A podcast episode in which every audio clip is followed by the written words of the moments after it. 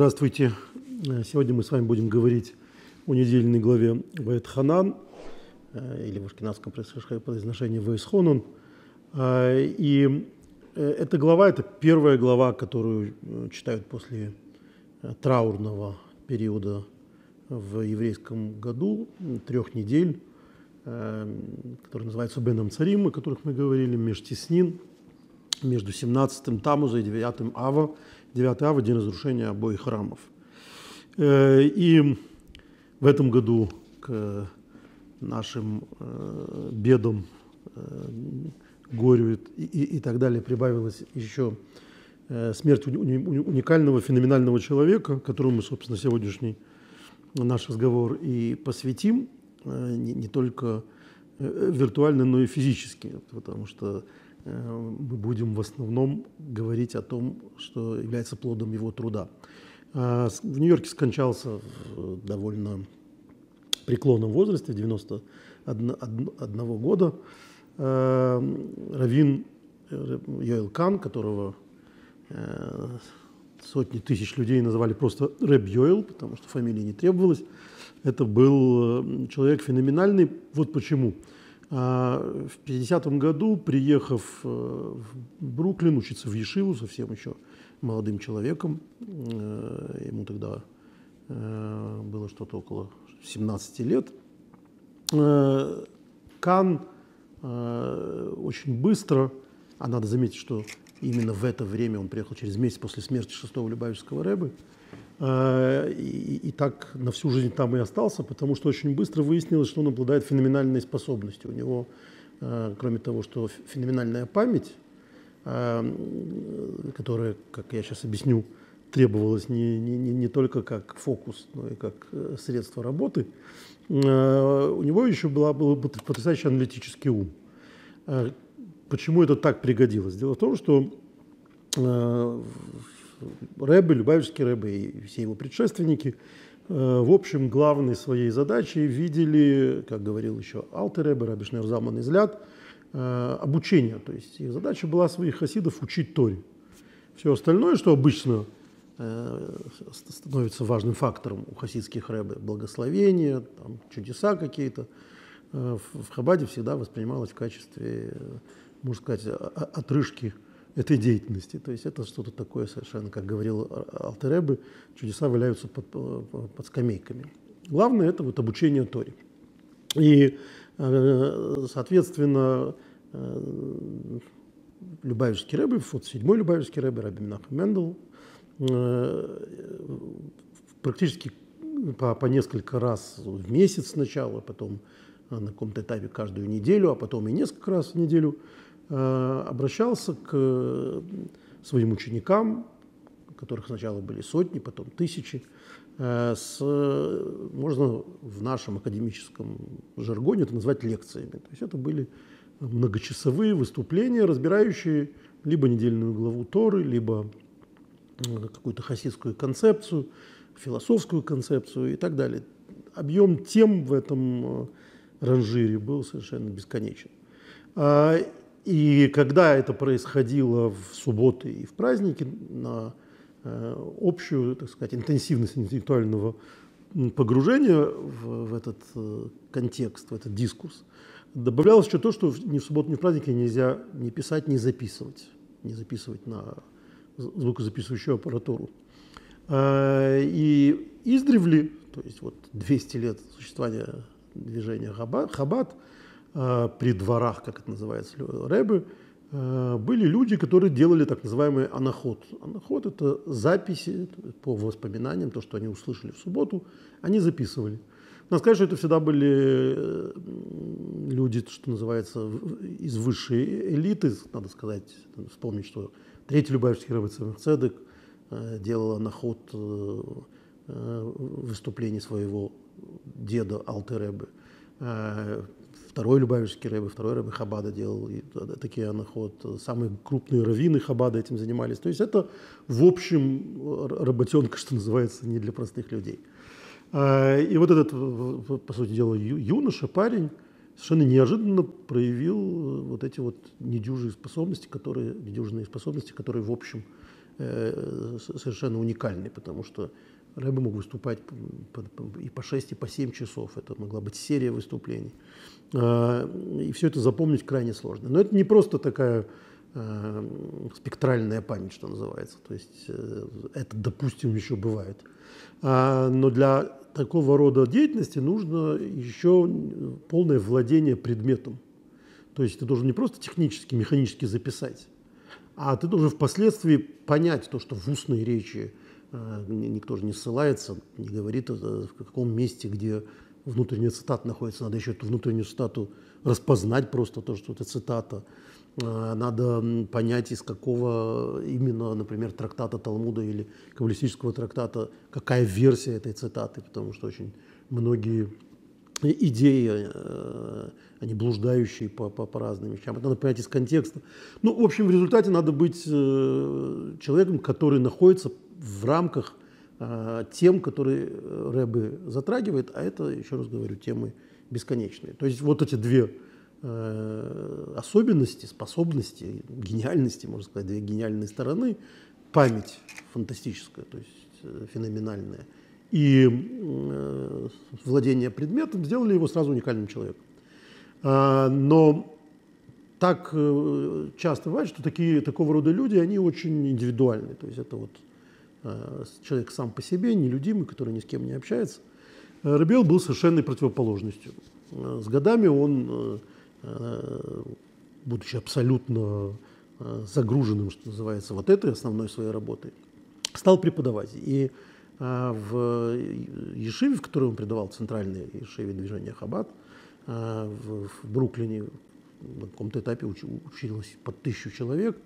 А, и вот на его уроки, его лекции вошли в абсолютную легенду. То есть попасть на его, на его лекцию это была абсолютная э, не обязанность, а вот э, почет и радость. Потому что он, э, будучи так случилось, оставшийся на всю жизнь бездетным, а, он искренне любил вот это, вот это преподавание, общение э, с, с молодыми ребятами, обучение их. И он создал параллельных несколько коллективов вот этих так называемых, это должность называется хойзер, то есть повторяющие, записывающие.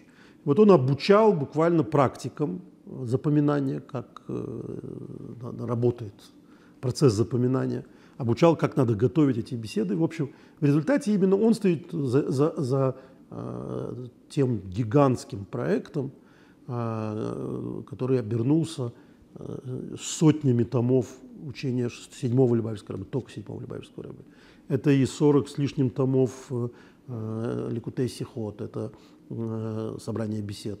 Собрание Маамаров. Маамары – это не беседа, а это вот буквально хасидский философский трактат – а, это ну, опосредованно а, Сефера Сихота, о котором мы будем говорить сегодня. В общем, это огромный совершенно, совершенно объем информации. За каждый э, из этих проектов стояли его ученики, его близкие ученики, которым он объяснял, что называется, принципы работы, и дальше запускал их, запускал их в жизнь. И поэтому сегодня э, мы посвятим наш разговор не только памяти Рабиоэла, но и э, разбору Причем я попытаюсь показать не только то, о чем мы будем говорить, но то, как, как это сделано, вот разбору рассуждений по поводу всего одного стиха в нашей главе, Ветханан, которые были разбросаны по разным беседам Любавичского Рэбы всего в, од, в один месяц одного года. Я выбрал именно эту беседу, эти беседы, потому что я как раз тогда там был впервые в своей жизни. Это для меня еще такая Э, двойная ностальгия, потому что и, и у Рабиола я тогда учился, и, и, и слышал эти беседы, но должен сказать, что то, как я их понимал, не имеет никакого отношения к тому, как это в результате было записано, потому что я не из тех, кто, кто понимает много, а вот люди все запомнили, записали и так далее. И это э, серия бесед Рэба в сентябре-октябре 91 года, э, которая содержится в э, томе Сефера Сихот, книги бесед за 5752 год, 91-92 год, на страницах 27-36. То есть это целый список э, выступлений. А, да, тут надо заметить просто, что речь идет не только и иногда не обязательно о запоминании, потому что вот эти беседы многие Рэбе говорил в будни, потому что в том году Рэбе в Тишре, в праздник месяца выступал очень часто, когда можно было записывать тоже. Это был практически последний год, когда Рэбе активно общался с людьми, потому что в следующем году его разбил инсульт, и он больше не разговаривал. И вот было такое впечатление, даже тогда, что Рэбе пытается сказать все, что ему потом не, не удастся уже высказать. А, поэтому это был очень интенсивный год. Вот у этих всех коллективов Хойзерим, этих повторяющих, было работы больше, чем за иные 10 лет. И это вот все, еще раз говорю, по одному стиху из нашей недельной главы. А, в нашем обыкновении обычно говорить о первых стихах. Надо этому обыкновению однажды изменить. Сегодня мы поговорим о последнем стихе нашей недельной главы. В нашем издании э, «Пятикнижие с Раши» это, этот стих находится на сотой странице, страница 100. Если у вас другие издания, это э, глава 7 книги «Дворим», 11 стих. И, в общем, это очень э, известный, известный стих, Эм, который входит э, в том или ином виде в ряд э, литургических текстов. «Соблюдай же заповеди и законы и установления, которые я тебе повелеваю сегодня исполнять». Бешамарта мецво, веса хуким, веса мишпатим, шараных им ласа и сон. И вот, собственно, конец э, этой нашей недельной главы. Контекст, я хочу в нескольких словах напомнить, Машера Бейну, Моисей обращается к народу Израиля перед своей смертью, это последние дни его жизни, и он повторяет Э, или подводит итог, или разъясняет э, слова Торы, которые, собственно, были его главным, э, главной задачей жизни.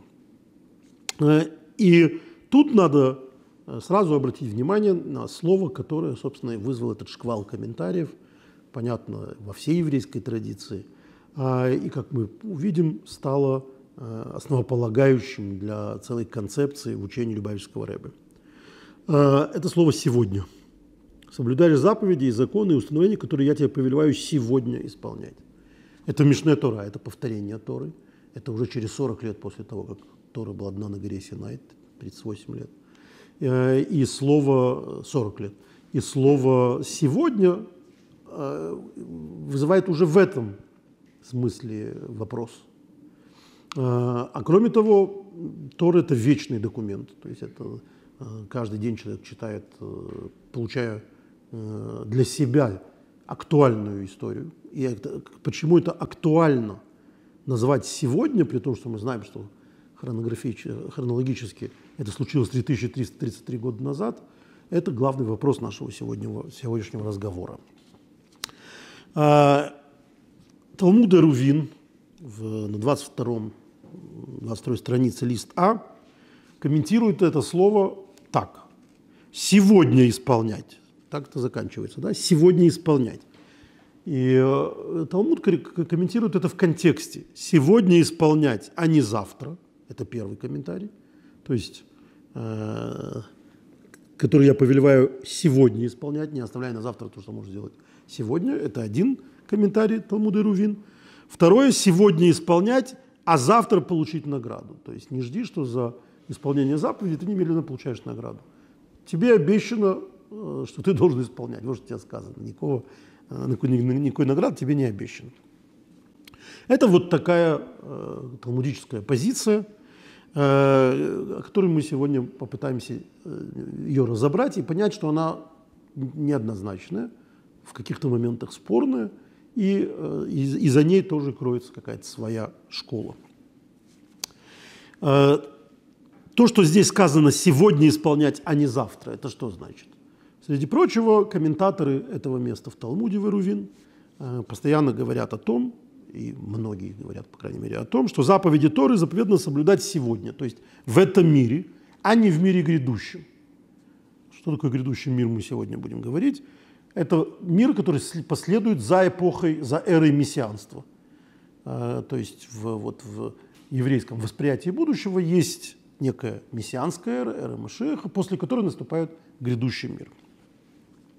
В трактате Нида э, Вавилонского Талмуда, 61 листе э, первой страницы, от имени Рава Йосифа, знаменитого Амары, говорится так. В грядущем мире все заповеди будут признаны недействительными. То есть в грядущем мире не будет всех сегодня существующих заповедей. Так в этом диалоге с этим высказыванием Рувин он э, продолжает эту идею. То есть те заповеди, которые мы сегодня соблюдаем, та Тора, которую мы сегодня соблюдаем, в виде заповеди будут недействительны. И, в общем, как можно расходиться. Да? То есть мы все поняли, Тора нам дана с этой точки зрения э, такой трактовки стиха из Ветханан для этой жизни, для жизни в этих условиях. Когда наступят некие другие условия, эта Тора, эти заповеди будут отменены. Но дело в том, что и в Талмуде, в этом же своде, в котором содержатся эти высказывания, и в Мидрашах есть э, много мнений, из которых следует, что законы Торы будут соблюдаться и в грядущем мире, и, в, и, и после прихода Машеха, то есть во всех этих этапах. Например, это сказано в трактате Санедрин, мы эту цитату сегодня, а давайте ее прямо сейчас скажем. Э, в, в трактате Сангедрин просто написано, все заповеди останутся на, на 90-й странице, лист Б, лист, вторая страница, Э, буквально говорится, что после прихода Машеха сохранятся все заповеди. В Иерусалимском Талмуде тоже ясно сказано, что законы Торы действительно вечные и непреложны. И более того, Иерусалимский Талмуд пишет, что это один из непреложных законов иудаизма. То есть человек, который думает, что Тора будет изменена, он выступает против основ. О том же можно прочесть и в трактате Мегила. А мы с вами посчитаем, чтобы понять пересказ этого в трактате Мегила же – Э, у Рамбама Маймонида в Мишне Тора, в его кодексе, книга «Времена», э, в законах о свитке Эстер, э, во второй главе, в 18 параграфе. Все книги пророков и все писания будут отменены во времена Машеиха, кроме свитка Эстер. Это вот Рамбам цитирует Иерусалимский Талмуд Мегила 1.5 в Иерусалимском Талмуде. А, с Рамбамом тут же спорит Рават. Рават – это вечный соперник, даже не соперник, а оппонент Рамбама, а, который говорит, что это не надо понимать буквально, а, что книги Писаний и пророков будут устранены. Он считает, что будут, не будет публичных чтений этих книг, то есть э, будет отменено их чтение на публике. Но продолжим Рамбама. Ведь он будет существовать подобно пятикнижию Торы и законам устной Торы, которые не будут отменены никогда. То есть Рамбам считает, в отличие от Рав Йосефа, что законы Торы не будут отменены никогда. И несмотря на то, что всякая память о бедствиях пройдет, э, и так сказано, дни Пурима не будут отменены и так далее. То есть он говорит это в частности о празднике Пурим, но в рамках этого содержится утверждение, что никакие законы Торы не будут отменены.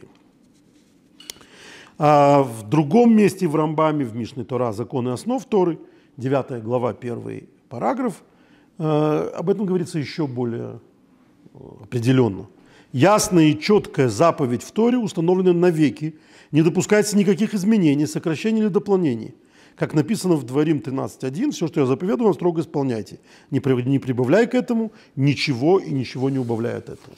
То есть, опять-таки, а, мы видим мнение о том, что ничего не, не, не будет отменено. Навеки, никогда. То есть, включая времена воскрешения из мертвых, Машиха и так далее. Закрепим. Что говорит Рав Йосеф? Закрепим, потому что нам надо будет сейчас э, некоторые слова использовать в оригинале, потому что за этим будет стоять концепция Рэбе. Равьосов говорит, в грядущем мире все мицвод, все заповеди мицвод будут признаны недействительными. Цитата, которую мы сказали, содержит слово мицвод. Иерусалимский Талмуд, который вступает с этим, как нам показалось в переводе, в явное противоречие, и это противоречие подмечают Э, многие источники, несмотря на то, что это разные слова, тем не менее говорит это другим словом. Аллахот, то есть Аллаха, законы Торы никогда не будут отменены. Она не использует, э, Иерусалимская Гемора, Иерусалимский Талмуд, не использует слово мицвод, которое использует Раф Йосеф, а говорит о слове Аллахот. Мицвод – это заповеди, остановимся на этом, Аллахот – это законы. Остановимся на этом. Если остановимся на этом, э, Lost in Translation очень многое всегда. Заповедь – это слово, содержащее в себе четкое, ясное понимание слова мицвод. А, как мы говорили, иврит э, нелегкого языка, и в нем очень многие слова имеют неоднозначное понимание. И вот об этом неоднозначном понимании мы сегодня тоже будем говорить. То есть за этим стоит какое-то еще более глубокое понимание. Я, кажется, приводил уже в одном из наших разговоров пример слова «эриф». Когда человек говорит на русском языке, переводит «эриф», слово «эриф», «вечер», ну, правильно переводит. Но только у него нет всего того, что стоит за словом «эриф» у ивритоязычного человека. Потому что слово «эриф» – это вечер, конечно, но это слово однокоренное со, со, со словом «перемешивание».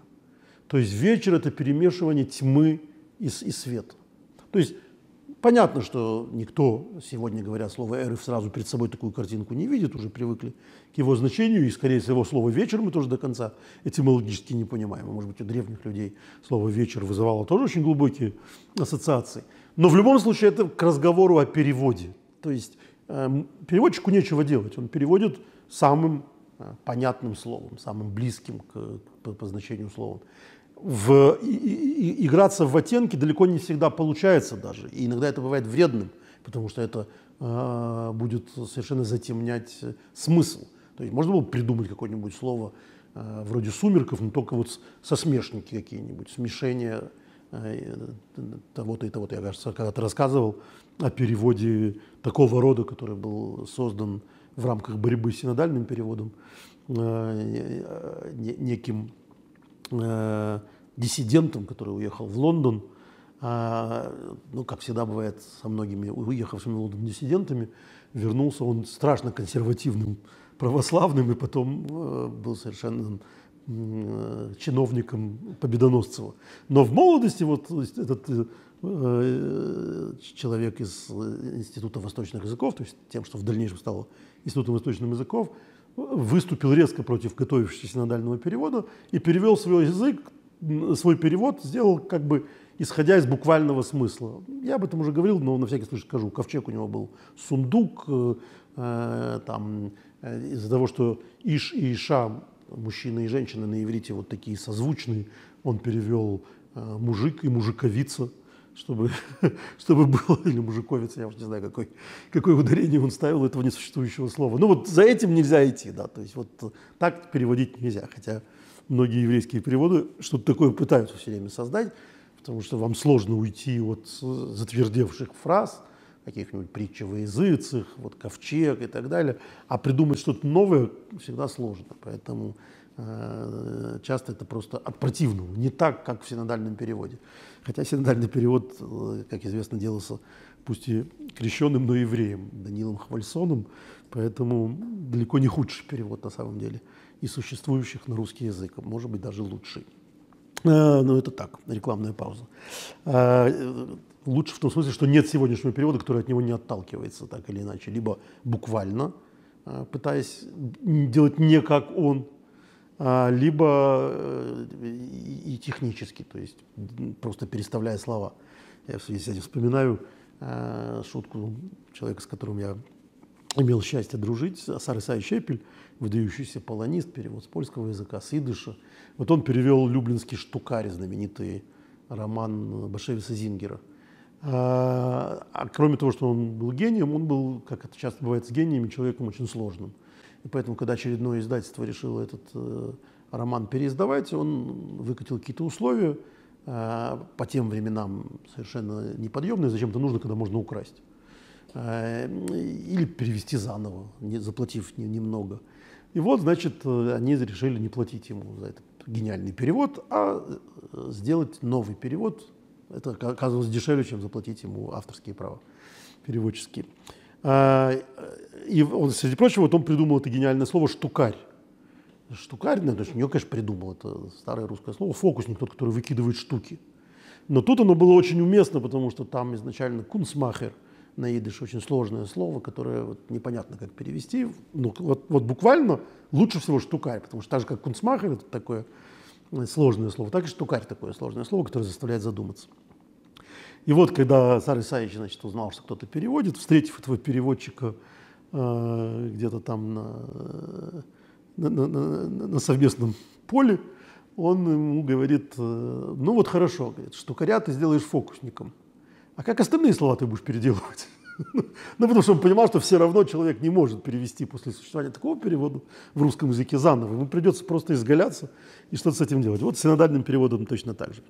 Но это мы очень далеко ушли от э, простого э, утверждения, что слово «митсвость» нам приходится переводить как заповеди, но оставлять себе на периферийном сознании, что это глубокомысленное слово, то есть в нем есть какие-то глубокие смыслы. И вот ключ к решению этих, этого явного противоречия между останов, остановимся на двух Талмудах, между Иерусалимским Талмудом, кажущимся противоречием с Равьосифом в Вавилонском Талмуде, э, лежит именно в этих словах с точки зрения Рэбе. Вообще существует, и это самое время об этом сказать, когда мы учим второзаконие, да, повторение Торы. Существует два аспекта Торы с точки зрения еврейской традиции. С одной стороны, что такое Тора? Вот она, она, она из себя представляет э, утилитарно что? Вот одно мнение в э, Мидраше, Брешес Раба 1.2, это что Тора – это составленный Богом план мироздания. То есть Тора так или иначе раскрывает все секреты мироздания, все э, подводные камни мироздания, все точки давления на мироздание, изменения мироздания и так далее. То есть это божественное видение того, как должна протекать жизнь на Земле. Вот с точки зрения э, этого подхода в Торе четко описано, как человек должен жить на этой земле. Это ее функция. То есть на этом уровне можно сказать, что Тора – это то, что материю, то есть мир – кричащие, что главное это наслаждение, главное это деньги, главное это сила, облагораживает. И говорит, нет, не главное. А вот главное то, что я тебе расскажу. И дает список заповедей, которые, как правило, не имеют отношения ко всему тому, что в мире считается ценностным. Вот ценностным не, не этически, а буквально стоящим.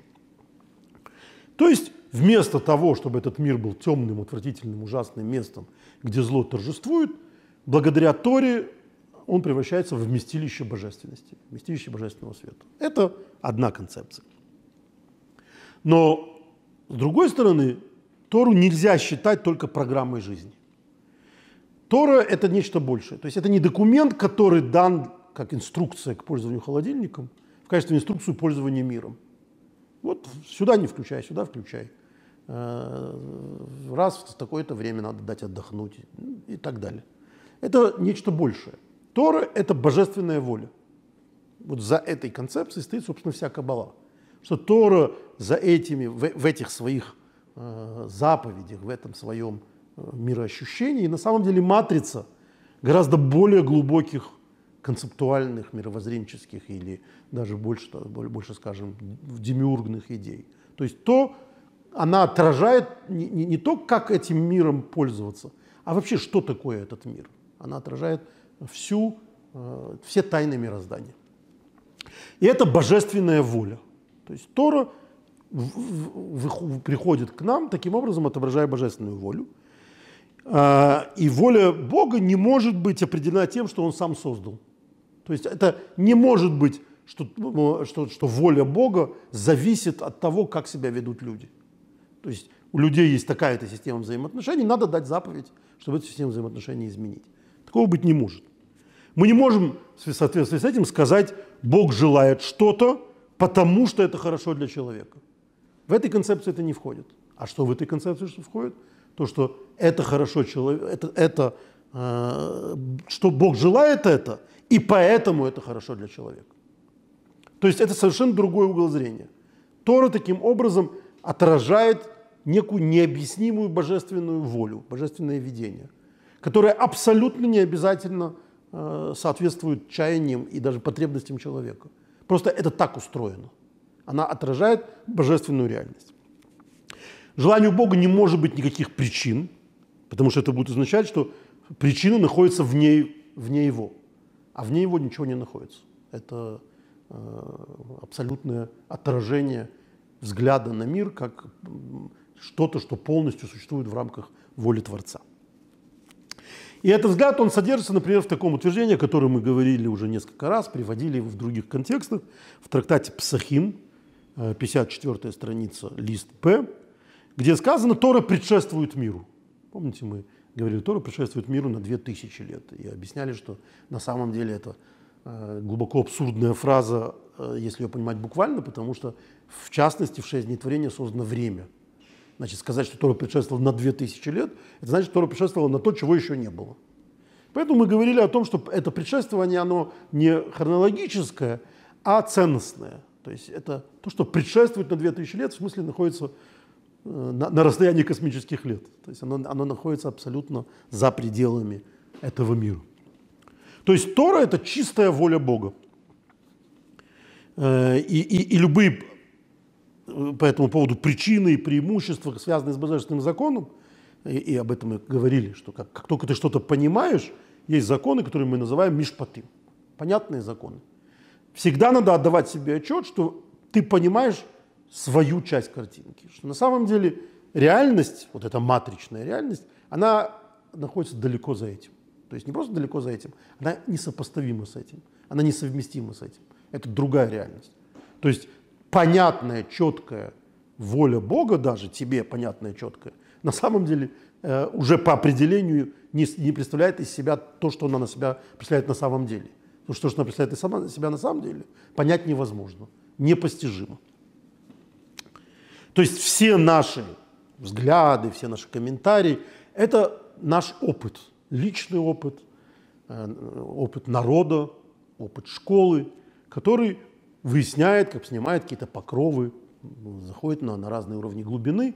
И в результате, в соответствии с этим, мудрее все больше и больше, мы понимаем все больше и больше. Или наоборот, глупее все больше и больше, понимаем все меньше и меньше. Но это все равно то, что по одежкам, по одежкам нашего разума, нашего образования, нашего вхождения в текст. И в этом главное различие между понятием мицвод и аллахот – Мецва – заповедь, завет.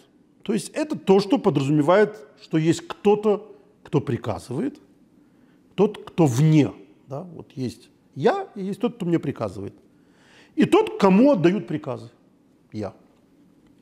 Таким образом, понятие мецва действительно относится к прагматичной функции Торы. Тора как утилитарная, вот инструкция по пользованию холодильником. Это законы, которые даны несовершенному, мягко говоря, миру, который совершенно отдален от своего Творца, максимально постулируются и, и, и, и всем, всем собой показывает, что Бога нет. Он существует по собственным законам. Вот для того, чтобы эта извращенная картинка немножко была выпрямлена, существует Тора в качестве мицвод.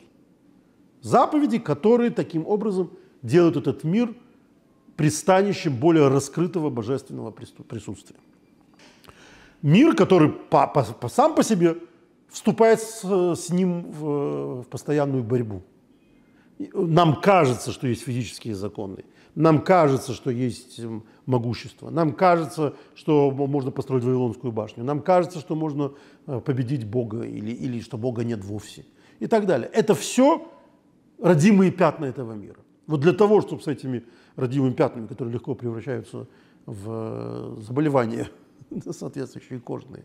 Бороться существуют заповеди, которые не дают вот этому гнусному месту превратиться в гну, совершенно гнусное место. Наоборот, делают его более светлым более ярким и так далее. Но кроме того, и вот тут вот проблема перевода, э, с точки зрения кабалы, которая вообще очень любит играться с э, этимологией, то есть, ну, значит играться – Э, один из постулатов Кабалы, конечно, не Кабалой придуманный, что, и мы об этом говорили постоянно, что священные буквы, буквы священного языка, это не результат человеческих договоренностей. То есть, ну, э, для того, чтобы узнать, как вообще создаются языки, как создавались языки, это к Новому Хомскому, это к Арону Долгопольскому. Мы здесь этим, не этим занимаемся. Но так или иначе, это интересная тема. Да? Вот как, почему люди разговаривают на разных языках? Почему, как они придумывают, как мир придумал себе разные языки. Почему в одном месте один предмет называется так, в другом совершенно иначе. Почему именно такое собрание звуков или иное собрание звуков, сочетание звуков и так далее. Это любопытный разговор, не, не для нас. А, с точки зрения Кабалы нас, интересует только то, что Кабала считает, что единственный божественный язык, то есть язык, на котором создавался мир, это Лашон Кадош, святой язык, поэтому называется святым языком, а все остальные языки рукотворные. Рамбам, например, считал, что арабский – это испорченный иврит. Что, в общем, надо понимать для арабоязычного Рамбама, который более чем владел арабским языком и, и творил на нем комплимент. То есть испорченный иврит это, это, это значит, что это язык, в котором есть божественное зерно, немножко испорченный людьми. Впрочем, как и иврит в процессе испортился очень людьми. То есть ивритов, как мы понимаем, есть разные слои, и, и понятно, что то, что в современном иврите очень многие пласты просто не имеют никакого отношения к святому языку. Иногда пользуюсь э, как вор его лексиконом, называя совершенно другие вещи этим, этим лексиконом, э, иногда превращая их просто в, э, в пошлость, какую-то вульгарность. Вот Амос Ос э, рассказывает, что он понял, насколько э, его родители там верные битаровцы и Минахем Бегин лично а, далеко э, остались в прошлом от его поколения, когда он, единственный подросток, сидел в зале, где выступал а, Бегин, а, и Бегин говорил на очень красивом иврите, таким с библейским, с библейским э, слоем. И он, в частности, э, пламенно выступая, говорил, это Ос описывает в Сипур Жилхоши в истории как там называется, история любви, э, тьмы и любви. А, и он очень запальчиво говорил, что нам не надо вооружаться, там, ждать вооружения от Америки, надо вооружаться самим.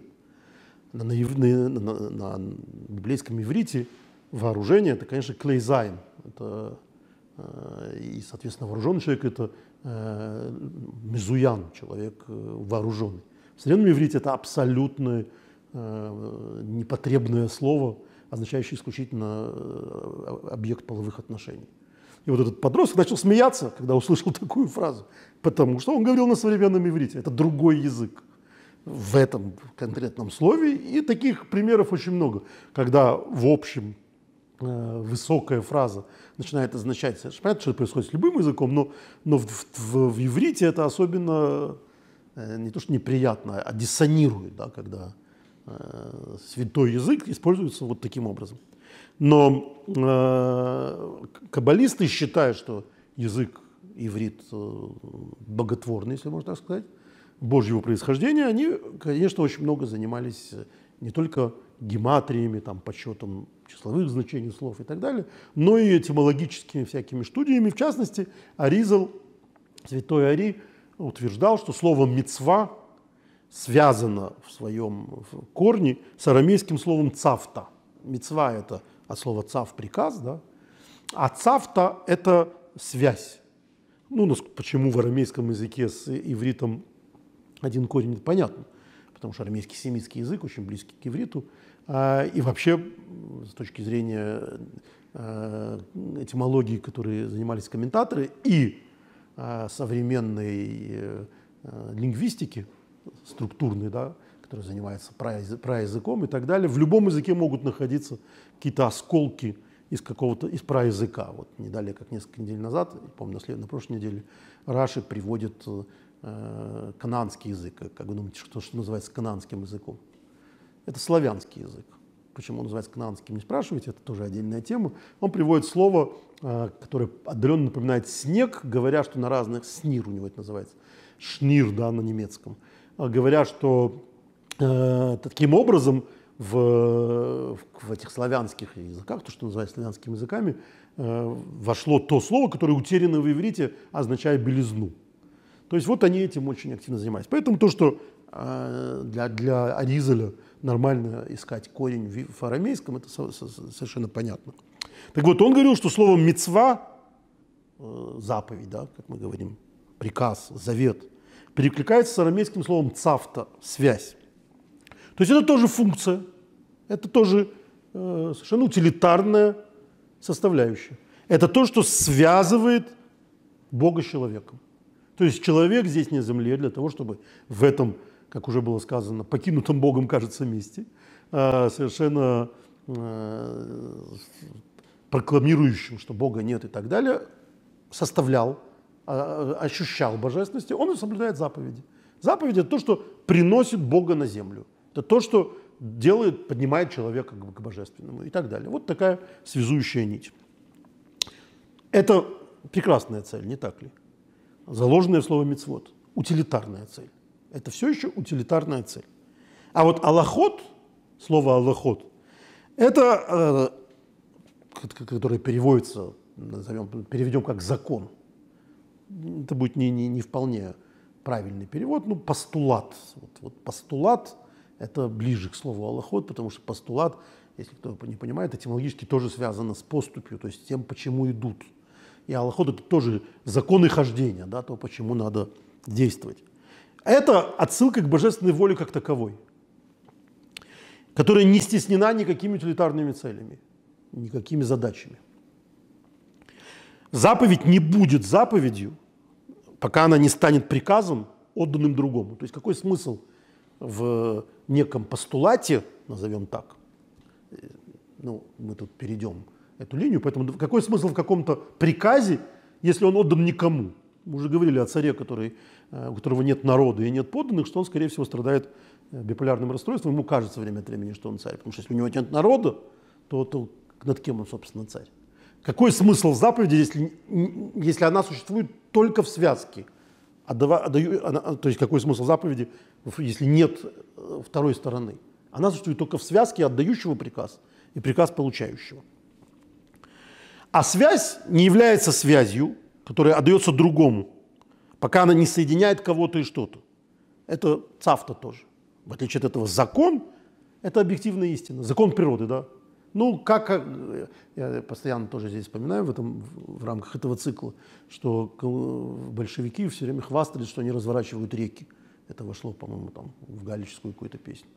Э, зато мы, чего там, э, ну, в общем, впереди планеты всей. Вот до этого, значит, они там поворачивают реки. Почему? Потому что это изменение закона природы.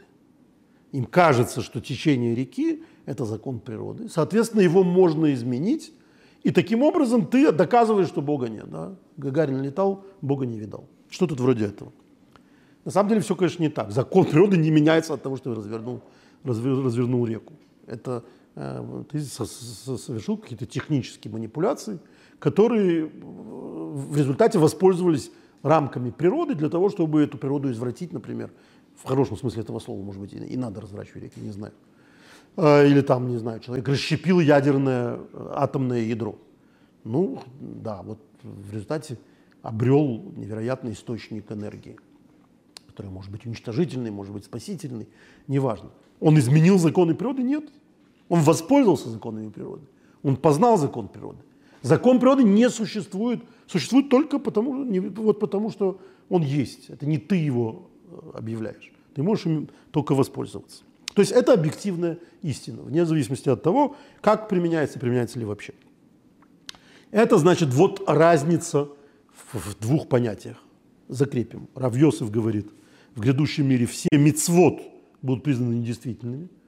То есть в этом контексте все Э, утилитарные те цели мицвод, э, улучшать мир, который отвратителен, связывать человека с Богом в мире, в котором эта связь порушена. Это будет недействительно, говорит он. Рависой говорит, что это, этого не, не будет больше. А с другой стороны, Иерусалимский Талмуд говорит, что Аллахот останутся совершенно нетронутыми. То есть законы, постулаты, то, как этот мир существует, он не изменится никак. Это перекликается с тем, что говорит Рамбам, что во времена Машеиха ничего нового не будет, кроме как. Вот чего кроме как, мы сейчас до этого дойдем. Но мир будет такой, как он есть. Законы э, физики не, не, не отменятся. Все будет на месте. Теперь по, по времени. Что такое в будущем мире? Что такое в грядущем мире? О чем идет речь? Давайте с этим кратко разберемся.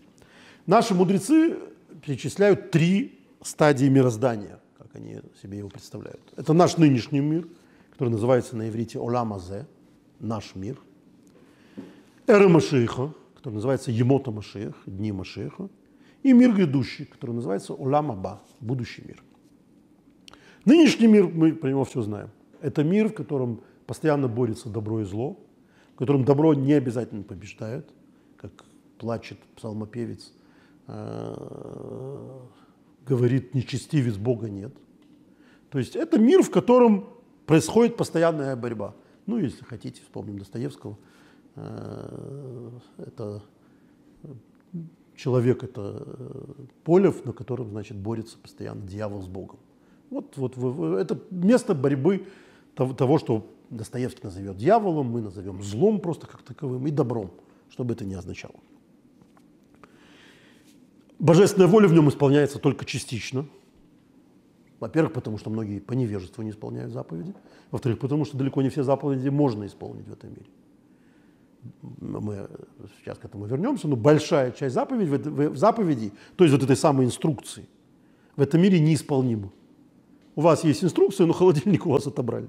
Или у вас есть инструкция, но из него забрали морозильную камеру. Или электричество не подали.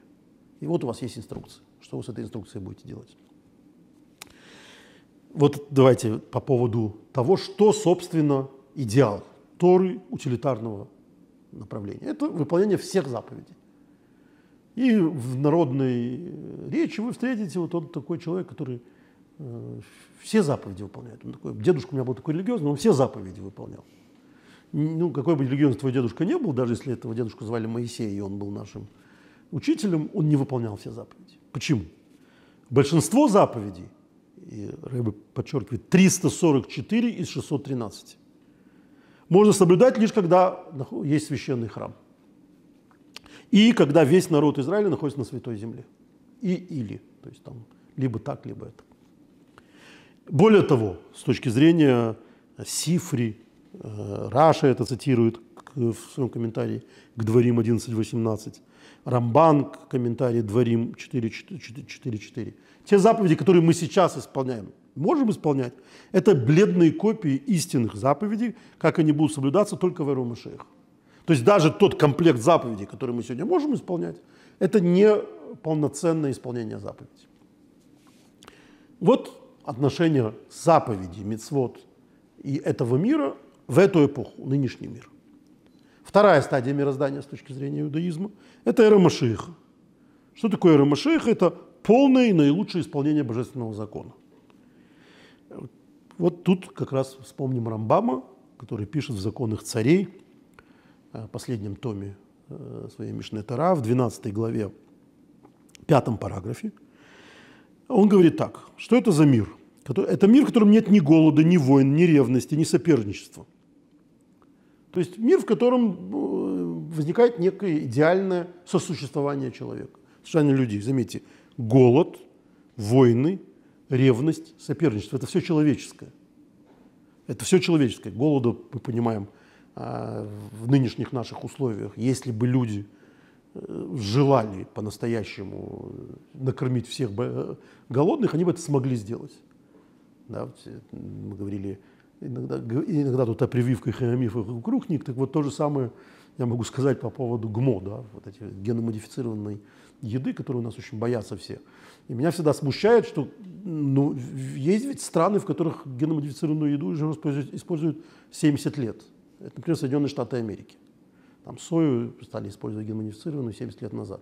Но почему-то они живут дольше, чем прекрасные страны, в которых все настоящее. Это недостаточный показатель. Но речь идет о том, что это все нужно для того, чтобы накормить, э, на, на, накормить голодных. То есть стоит миру захотеть накормить голодных, то есть если это стало бы задачей мира, то мир с этим справится в нынешних условиях. Голод – не вынужденное состояние. Голод – это следствие социальной безответственности, назовем так, международной социальной безответственности частной социальной безответственности, неважно что. То есть мы далеки от большевизма взять все и поделить Швондеровского, то есть э, Шариковского, который, который он получил у, у, у Швондера Скаутским и Энгельсом. Э, но, но сама социальная идея из пророка Исаия и так далее, она ровно в том, что если бы богатые делились с бедными, то бедных бы не было. То есть это, в общем, идея понятна.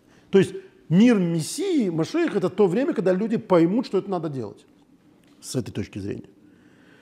Это время, когда настанет конец нашему нынешнему состоянию, когда изгнание и рассеянные по миру дети Израиля соберутся на Святой Земле, священный храм, храм будет восстановлен, и служение в нем возобновится.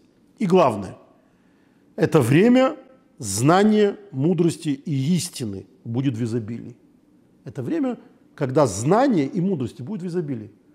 Это, э, конечно, у Рамбама э, такая еврейская идея, но это идея, в принципе, идеального государства Платона – вот будут ученые люди, которые будут делиться своими знаниями, и все становятся лучше, и вот просвещение спасет мир.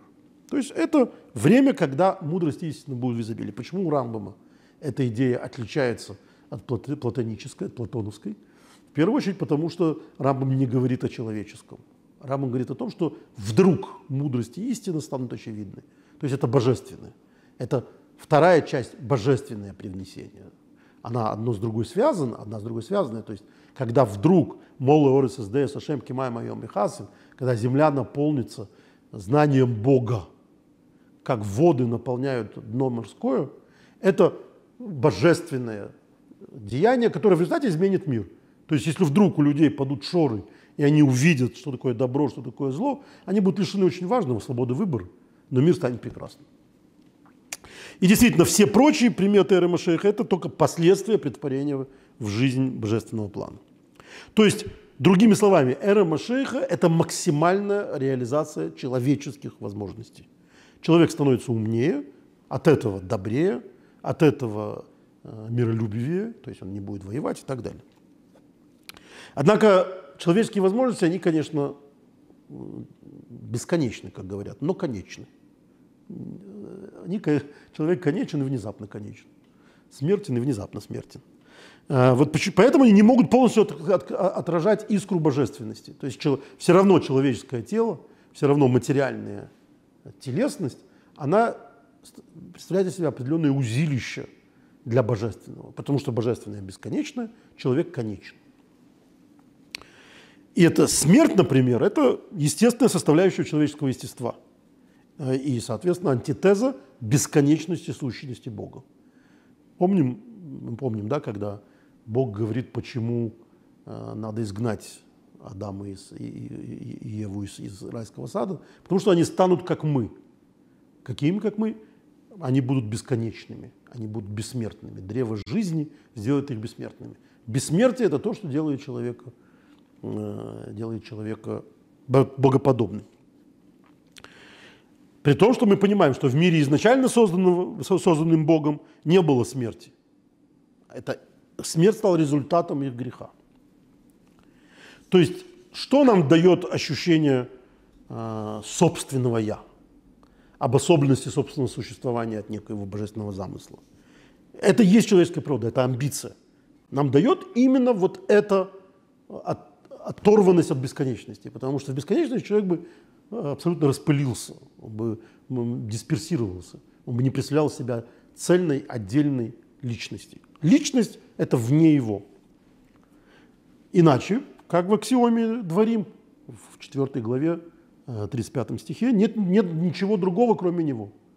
Нет ничего другого, кроме него, значит, меня нет. Меня нет, значит, меня нет.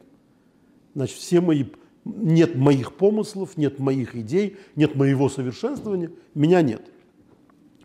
Так что в самой природе человека много того, что можно считать скрытой формой зла, потому что зло в, в этой системе координат – это то, что вне Бога, не божественное, мое. И даже если предположить, что жизнь на Земле будет полностью соответствовать божественной воле, это еще не значит, что воля человека по природе своей совпадает с волей Бога. То есть человек будет подчинен божественной воле, но природа от этого его не изменится. Он будет все равно самостоятельной, самостоятельной единицей.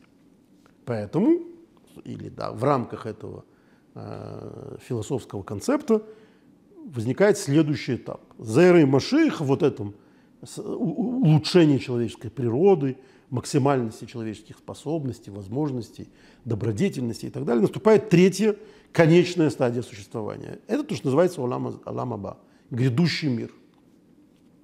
Грядущий мир – это уже мир неограниченной жизни. Это вечная жизнь, безграничное совершенство, то есть несовершенство, связанное с моим пониманием мудрости Всевышнего, очевидным даже, а просто безграничное.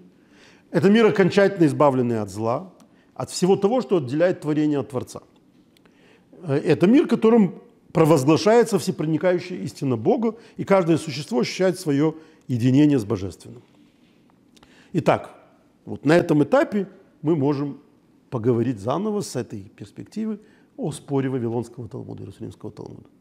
Мецва. Тора как божественное распоряжение, как закон, как э, приказ. С одной стороны, первая утилитарная задача, какая вторая? Вторая утилитарная задача, как канат, связывающий нас с Богом, цафта. Важна только на первых двух стадиях. То есть если в наше время, когда она призвана привносить, возлагать божественную волю на этот сопротивляющийся мир, и даже в эру Машииха, когда она создаст гармоничный мир, послушный Богу, и связанный с ним, но отдельно от него существующим, она нужна. Она то, что связывает. Она, с одной стороны, то, что распоряжается на первом этапе, мецва как, как приказ, то, что ломает природу мира, делая его более божественным, или на, в, в эпоху Машииха связывает человека с Богом. Это ее задача. Это тогда имеет смысл. В грядущем мире мецва в этом виде не нужна. Это не значит, что мы не будем надевать тфилин или соблюдать субботу, не дай Бог. Мир просто будет един с волей Господа и будет полностью соответствовать его воле. То есть это не будет исполнением заповеди. Это будет воля Господа, которая таким образом, естественным образом проявляется в этом мире. Сами понятия заповедь или связь в этой реальности будут излишними они потеряют свой смысл. Как и говорит Рав Юсеф. Не будет, они, они а, а, будут полностью отменены. Они как смысл будут полностью отменены. Зачем тебе а, в, в мире, где ты э, находишься, скажем так, на, в руке Божьей, нужна с ним связующая ниточка, ты в его руке. Эта рука очевидна, она не просто очевидна, она только и представляет из себя реальность. Разум не будет приказывать телу исполнять распоряжение так же, как тело не связано с разумом в силу того, что эти распоряжения выполняет. То есть это становится инстинктивным законом. Это то, что происходит само по себе. Тело и разум начинают составлять единое целое. То есть тело перестает сопротивляться разуму. Поэтому не, совершенно не, нет никакой необходимости связываться с волей. Воля и так пронизывает все твое существование. Вот законы Торы – это воля Господа. Э, и они вечны и неизменны. В грядущем мире они останутся точно так же, как они были в этом мире, но они станут для нас естественным законом.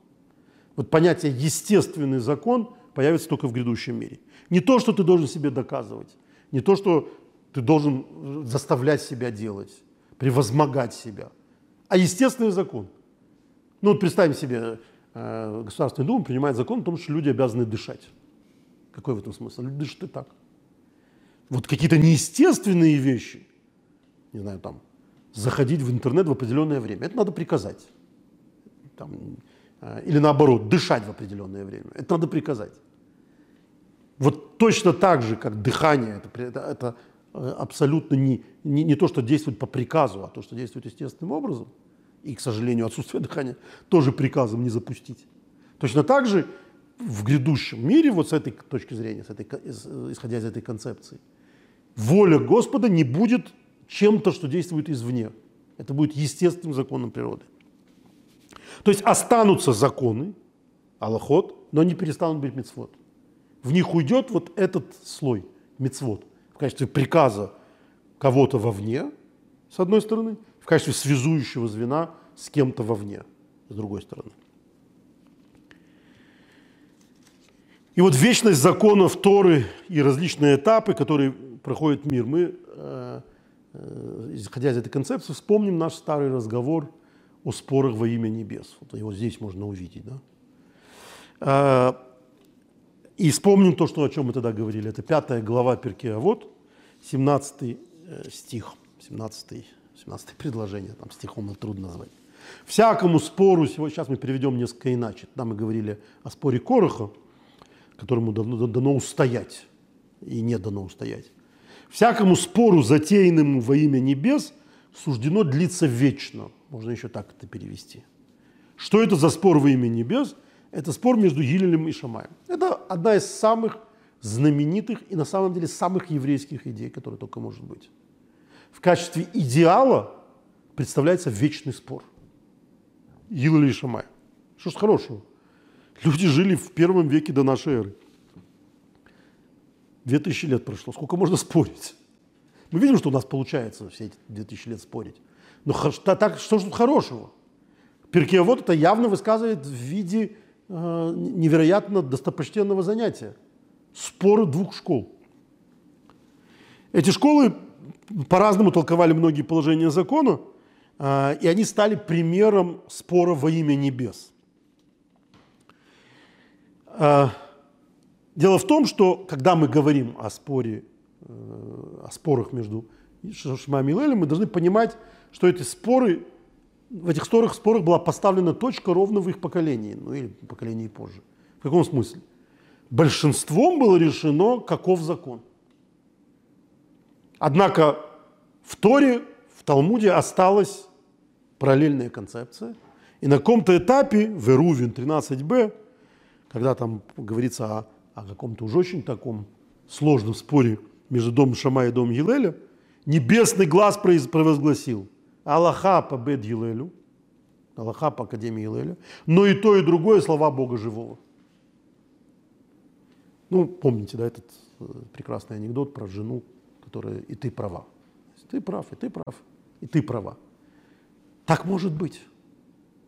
Галаха будет по какому-то одному закону, потому что есть четкие представления о том, как принимается Аллаха, по большинству. В Талмуде замечательная история, когда в один день Шамаю, школе Шамая, которая была Э, элитарная, и поэтому их было гораздо меньше, чем, чем учеников у Гилеля. Какой-то день им удалось взять большинство в парламенте. Да? Один в один день. Они отменили кучу законов, просто простым голосованием. Как же так? Истина-то от количества людей не меняется? Меняется. Меняется, потому что и то, и другое слова живого Бога. Я вам дам инструмент, как будет выясняться действующий закон. Но этот действующий закон не будет единственной истиной. Он просто будет действующим законом. При этом это основывается на том, что Тора сама говорит в Дворим 30.12, что она не на небесах. Лой башимаемги. Она не на небесах, она отдана человеку. Люди могут коллегиально решать, что такое Тора. Там есть прекрасная агада о том, когда небеса все-таки вмешались и сказали, и мудрецы с небесами не согласились. Они сказали, Тора не на небесах. Голос Божий, пожалуйста, простым голосованием. Спускайся в этот мир в виде мудреца, поднимай руку и голосуй. Это я уже сказал. Они просто сказали, что Тора не на небесах, и поэтому мы будем решать. Почему дом Шамая, дом Гилеля побеждал всегда? Почему их, их, их школа была более Э, более популярны, если хотите. Э, Ризеля, о котором мы сегодня уже говорили, э, говорит, что на самом деле то, что говорит Гилель, это идеал нашего мира. Это идеал, идеал того, как может считать мир. Почему? Потому что Гилель всегда Галаху, что называется, делает более человеческой. Мы бы это назвали облегчает то есть не, не устражает. Шамай всегда устражает. То есть идеал дома Гилеля, он подходит нашему миру. Но идеал дома Шамая – это слишком высокий идеал для нашего нынешнего состояния. И поэтому говорится, что с приходом грядущего мира Аллаха будет опять по дому Гилеля, по дому Шамая. То есть Аллаха станет по дому Шамая. Почему? Потому что то, что нам кажется устражением – то, что нам кажется более сложной практикой, окажется более наполненной смыслом практикой. Мы не будем исходить из того, что легче, что тяжелее, потому что понятия легче и тяжелее не объективные, они перестают существовать. То есть это в определенном смысле новая физика. То есть когда человек психологически начинает воспринимать э, те же самые вещи, которые казались ему сложными, начинает воспринимать как единственно правильными. Мы это можем себе легко представить. Да? То есть э, человек, который обуен некой целью. Э, он, понятно, готов предпринимать э, усилий гораздо больше, чем человек, человек бесцельный, который не понимает, зачем это делать. То же самое. Поэтому хороший менеджер – это тот начальник, который объясняет своим сотрудникам, что именно они делают. Или как в, в еврейском праве существует такое понятие, что ты пришел к равину. Ты попросил его сказать, как надо, какова Аллаха, каков закон. Он тебе сказал, спроси, почему так. Пусть он тебе расскажет всю логику. Казалось бы, это же неуважение, ты что, мне не доверяешь? Нет, только тогда, когда ты сам на своем уровне поймешь, как это решение принято, только тогда ты будешь это по-настоящему исполнять. Потому что просто твоей дисциплиниры, дисциплинированности, просто твоего чинопочитания недостаточно. Ты при каждом э, легком недоразумении, легкой помехе не будешь это исполнять. Только тогда, когда это станет частью тебя, только тогда ты будешь это исполнять. И в этом смысле понятие мицвод в нашем мире – это вызов. Потому что мицвод, как уже было сказано, это, как правило, непонятная вещь. Мы, не, не, мы понимаем ее на очень ограниченном разуме. Соответственно, когда речь идет о мицвод, мало того, что мы вообще в этой реальности их исполняем, если нам еще будут говорить их исполнять строже, чем полагается, как Бет Шамай, или как, как, как мы понимаем, какая-то абсолютная реальность, не наша реальность, это будет выше наших сил. Но когда придет Машех, когда будет время грядущего мира, все будет совершенно не так. Окажется, что мы вдруг поймем всю цель этого. Цель окажется в воздухе. И, соответственно, будет э, не просто легче исполнять эти законы, а эти законы будут существовать естественным образом в, нашей, э, в нашем мировоззрении на уровне Бет-Шамая. То есть они будут для нас истины просто потому, что это истина. Нам, нас не надо убеждать в законах природы. Да? То есть, когда мы видим что-то, мы верим своим глазам. Вот эта Галаха дома Шамая, она будет таким образом отражаться в качестве единственной возможной реальности. Подведем окончательный итог нашего сегодняшнего разговора, затянувшегося. Три стадии воплощения законов Торы, соответствующие трем стадиям мироздания. Современный мир, где мецвод иногда призваны исправлять несовершенство материального мира – иногда осуществляют связь с Творцом, соответственно, в этом мире применяются более мягкие и терпимые положения школы Гилеля, а более строгие требования школы Шамая существуют в области теоретической и эмпирической. Мы их изучаем, нам они очень интересны, нам прекрасно понятна эта логика, но она не является частью нашей, нашего мировоззрения. Эра Машеха, когда мецвод будут гармонично увязывать вот этот к тому времени уже совершенно приготовленный мир, податливый мир, в котором ничего не кричит, Бог, Бога нет, а, божественная основа его очевидна. Идеалы Шамая станут главенствовать в этом физическом мире. А представление Гилаля о Торе займут уже область духовного. То есть вот э, другой порог, который нам совершенно уже не практичен, но интересен как логика историческая и так далее. В грядущем же мире мецвод исчезнут вовсе. Законы Торы больше не будут увязывать божественное с внешним миром. Они будут полностью осуществляться в мире, уже не отделенном от своего первоисточника, свободным от законов, определяющих конечный смертный мир. То есть вот эта вот параллельная структура закона, в которой, что называется, очевидно нашим глазам и противостоит эмпирической, божественной системе ценностей, перестанет существовать. И, соответственно, мицвод потеряют свой смысл. Таким образом, мы понимаем, что э, мы сводим вместе – качестве абсолютно единой теории две, казалось бы, противоположные. Иерусалимского Талмуда и Вавилонского Талмуда, которые все основываются на этом термине «слово сегодня». Вот это, по-моему, э, очень выпукло показывает, э, во-первых, с чего мы начали, э, то, как обсуждается и как трудно всю эту логику восстановить в совершенно разных беседах по кусочкам – одна единая тема, и как э, даже в моем испорченном виде, я надеюсь, стало понятно, как это все э, превращено в, материал по мировоззренческой позиции, э, которая, по-моему, открывает глубины вот этого спора между двумя талмудами, если можно так сказать, или, по крайней мере, между людьми в талмудами, в талмуду, таким образом, который по простому прочтению – просто не очевиден. То есть зацепиться исключительно за то, что в одном месте термин аллахот, а в другом э, термин мицвод, исходя из того, что э, никакого глубокого противоречия, глубинного противоречия быть не может. Не может быть такого, что Талмуд в одном месте говорит отменены все законы будут, а в другом месте говорит, тот, кто говорит, что будут отменены все законы, э, ну, безбожник, так не бывает. Значит, надо вдуматься в то, что они говорят. И внутренние противоречия вдруг оказываются единой логикой. Спасибо. Э, присылайте ваши вопросы. К сожалению, сегодня мы не успели обсудить вопросы по прошлым главам.